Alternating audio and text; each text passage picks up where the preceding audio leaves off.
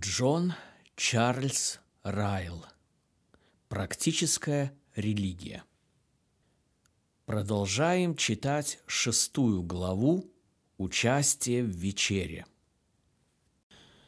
Таковы пять основных причин, почему десятки тысяч людей в настоящее время, хотя и исповедуют себя христианами, никогда не приходят на вечерю Господню.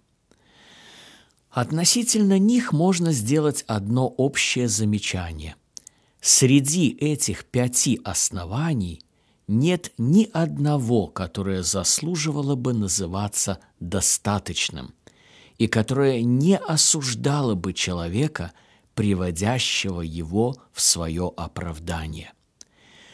Пусть любой из моих читателей опровергнет это, если сможет – я повторял несколько раз, что я не хочу, чтобы причастником становился тот, кто надлежащим образом не подготовлен к этому.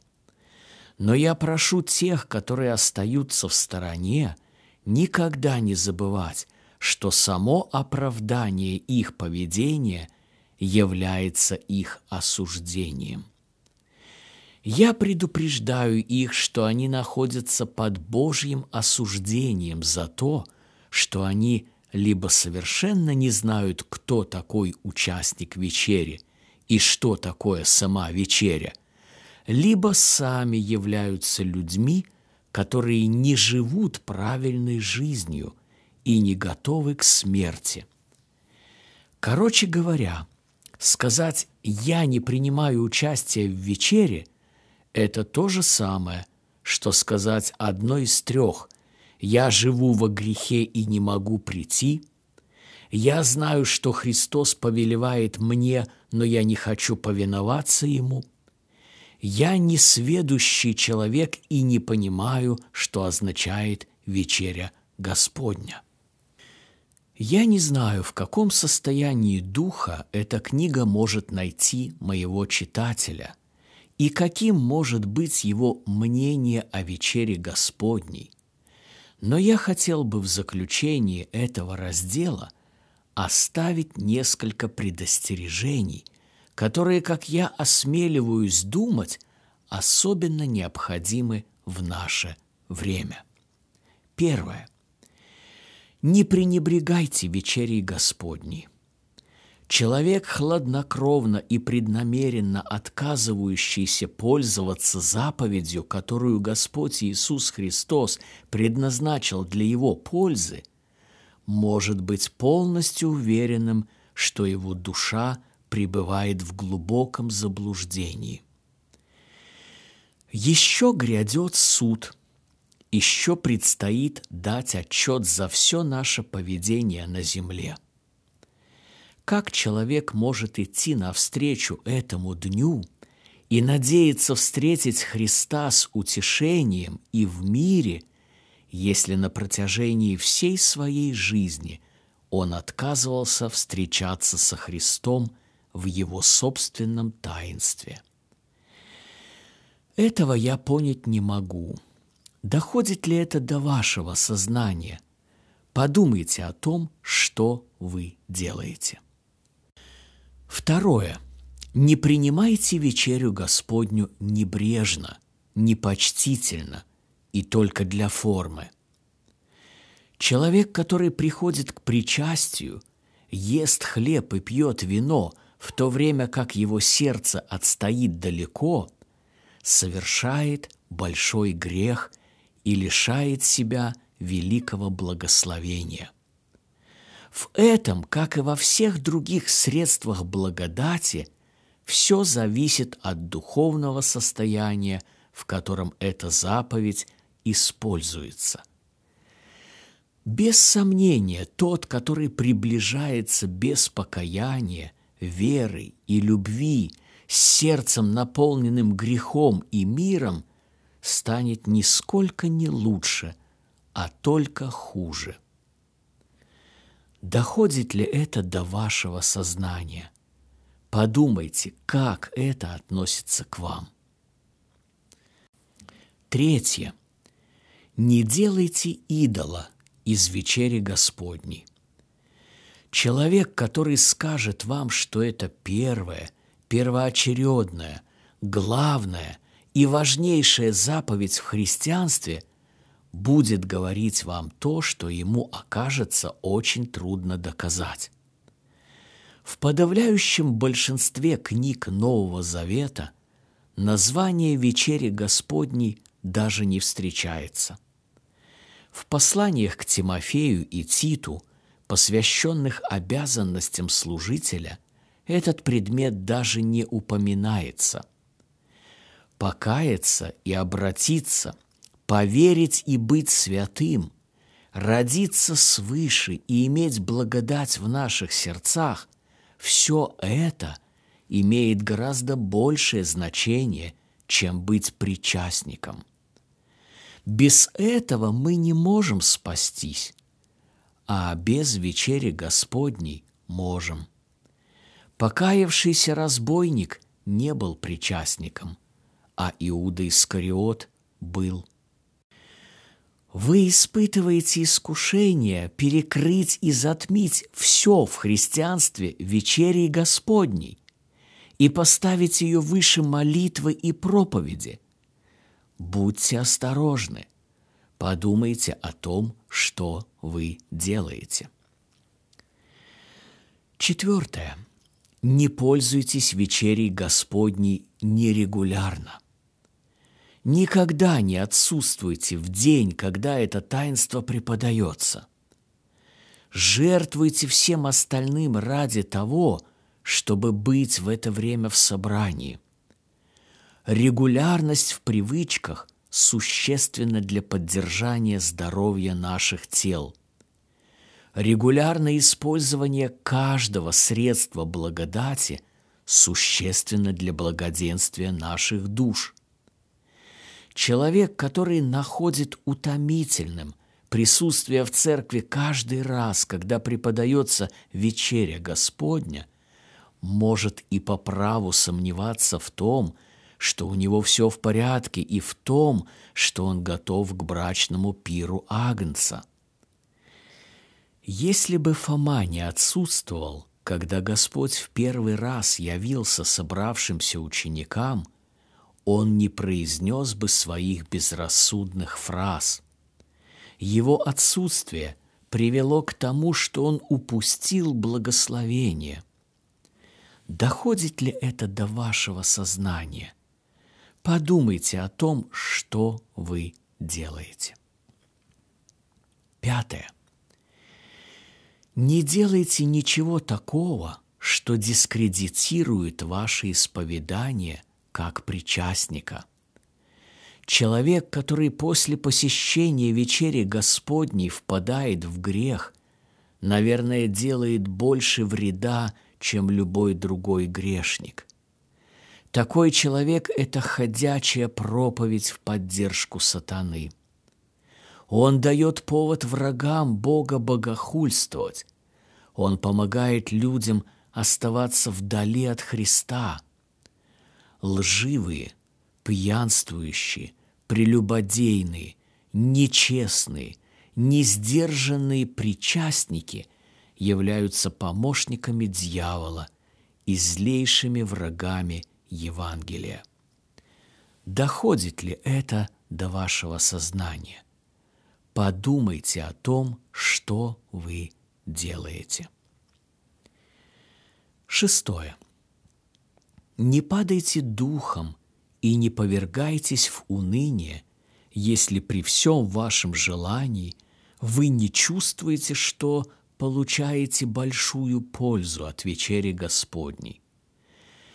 Очень возможно, что вы ожидаете слишком многого. Очень возможно, что вы плохой судья своего собственного состояния – может быть, корни вашей души укрепляются и растут, хотя вы думаете, что вы не делаете успехов. Очень возможно, что вы забыли о том, что земля – это не небеса, и что здесь мы ходим верой, а не видением, и мы не должны ожидать полного совершенства.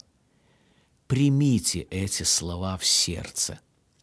Не пишите без причины горькие слова упрека в свой адрес.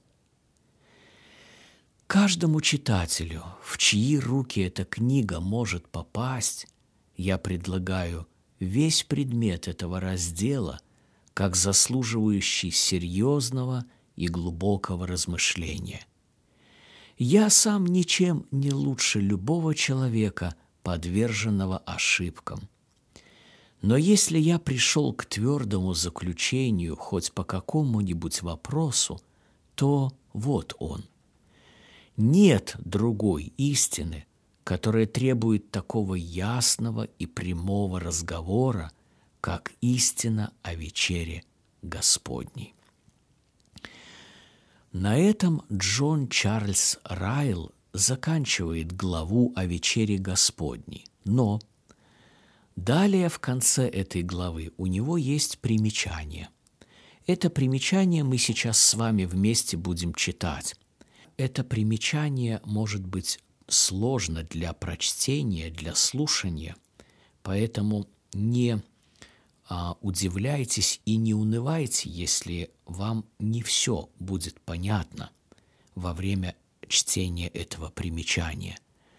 Таких примечаний у Джона Райла, сложных для понимания простым верующим, а, очень немного, но это одно из них – это примечание более направлено на вопрос богословия о вечере Господней, поэтому оно даже может показаться вам сложным во время чтения, но будьте внимательны и вдумчивы. Примечание это направлено на важную тему, которая в прошлые времена, во времена Джона Райла и да и в наше, собственно говоря, время тоже, а, является очень важным.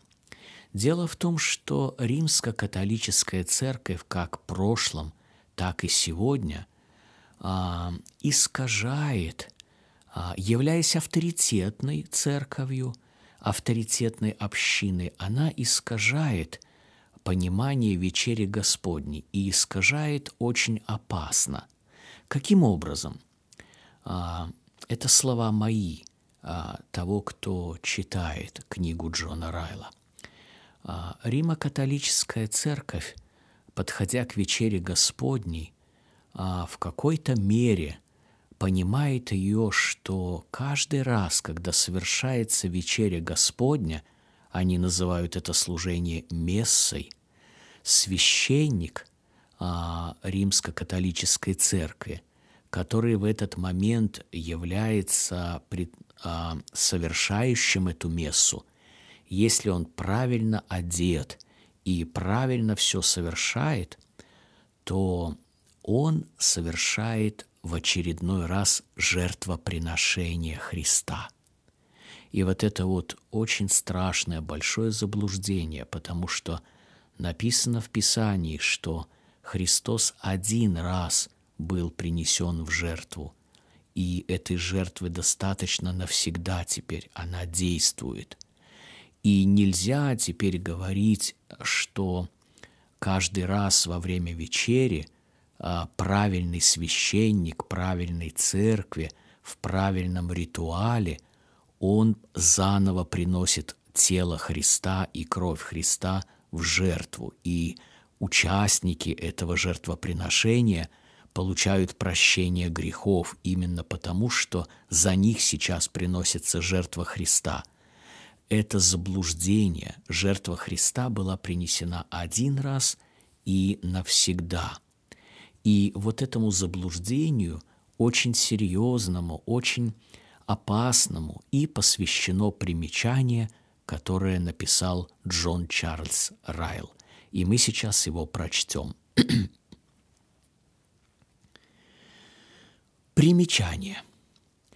Я обращаю особое внимание моих читателей на следующие выдержки из последнего письма покойного доктора Лонгли, архиепископа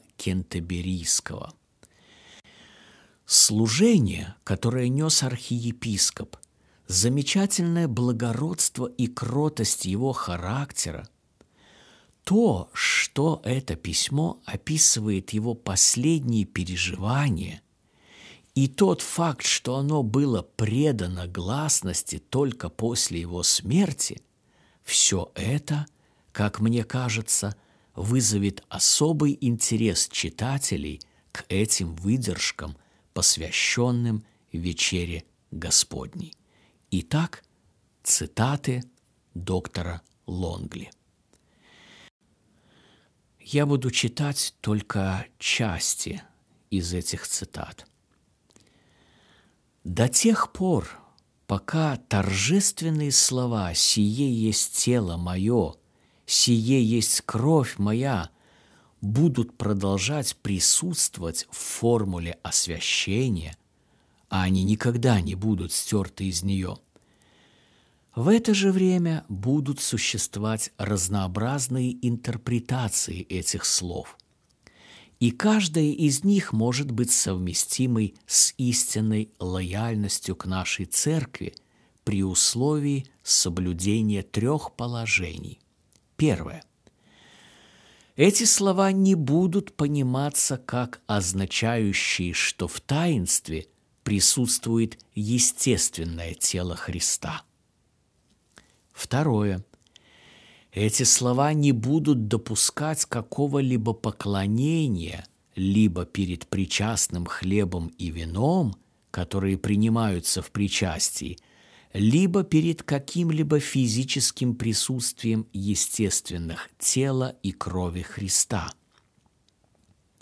Третье – эти слова не будут оправдывать веру в то, что тело и кровь вновь приносятся в жертву как плата за грех, поскольку приношение Христа, однажды имевшее место, выполнило полное искупление, примирение и умилостивление за грехи всего мира, первородные и совершенные.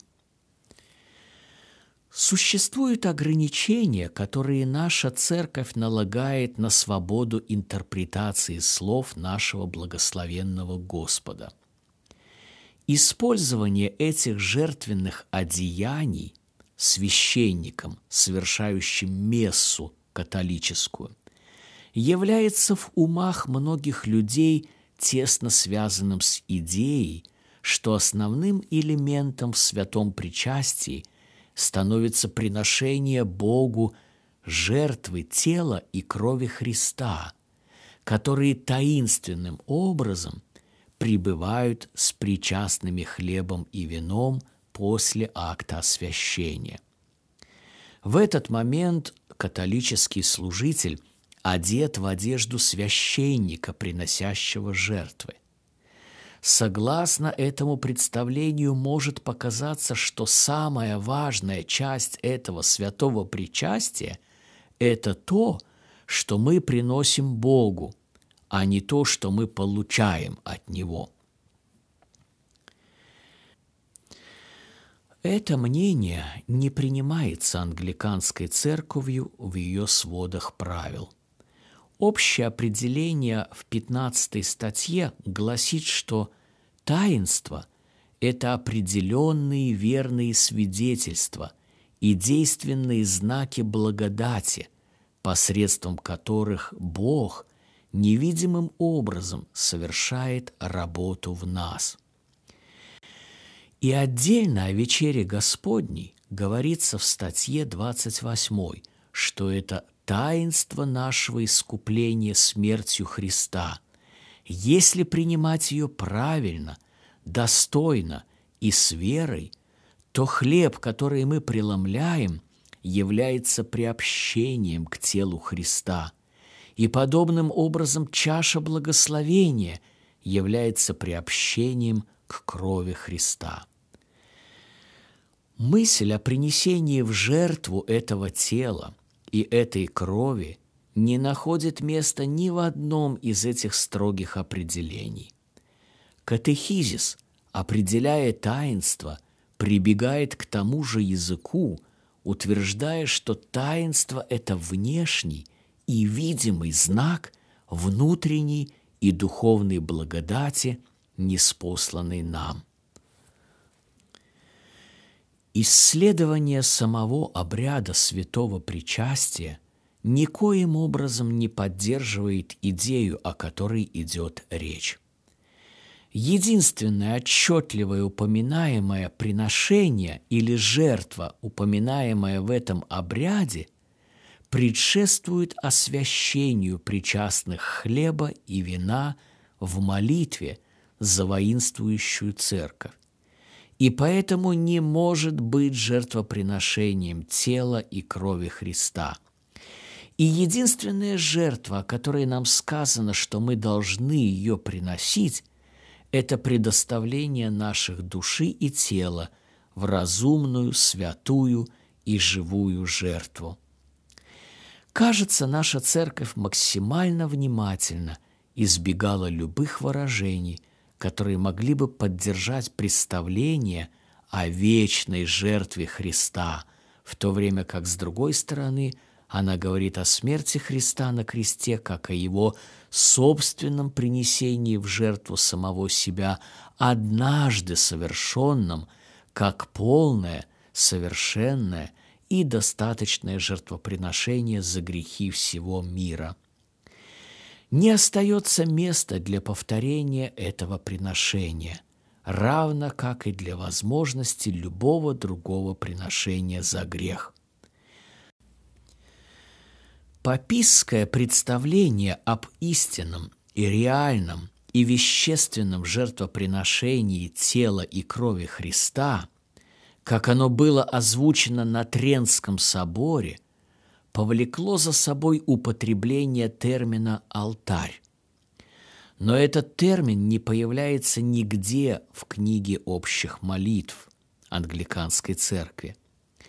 Он без сомнения был опущен, чтобы не оставить никакого шанса мнению о жертвоприношении.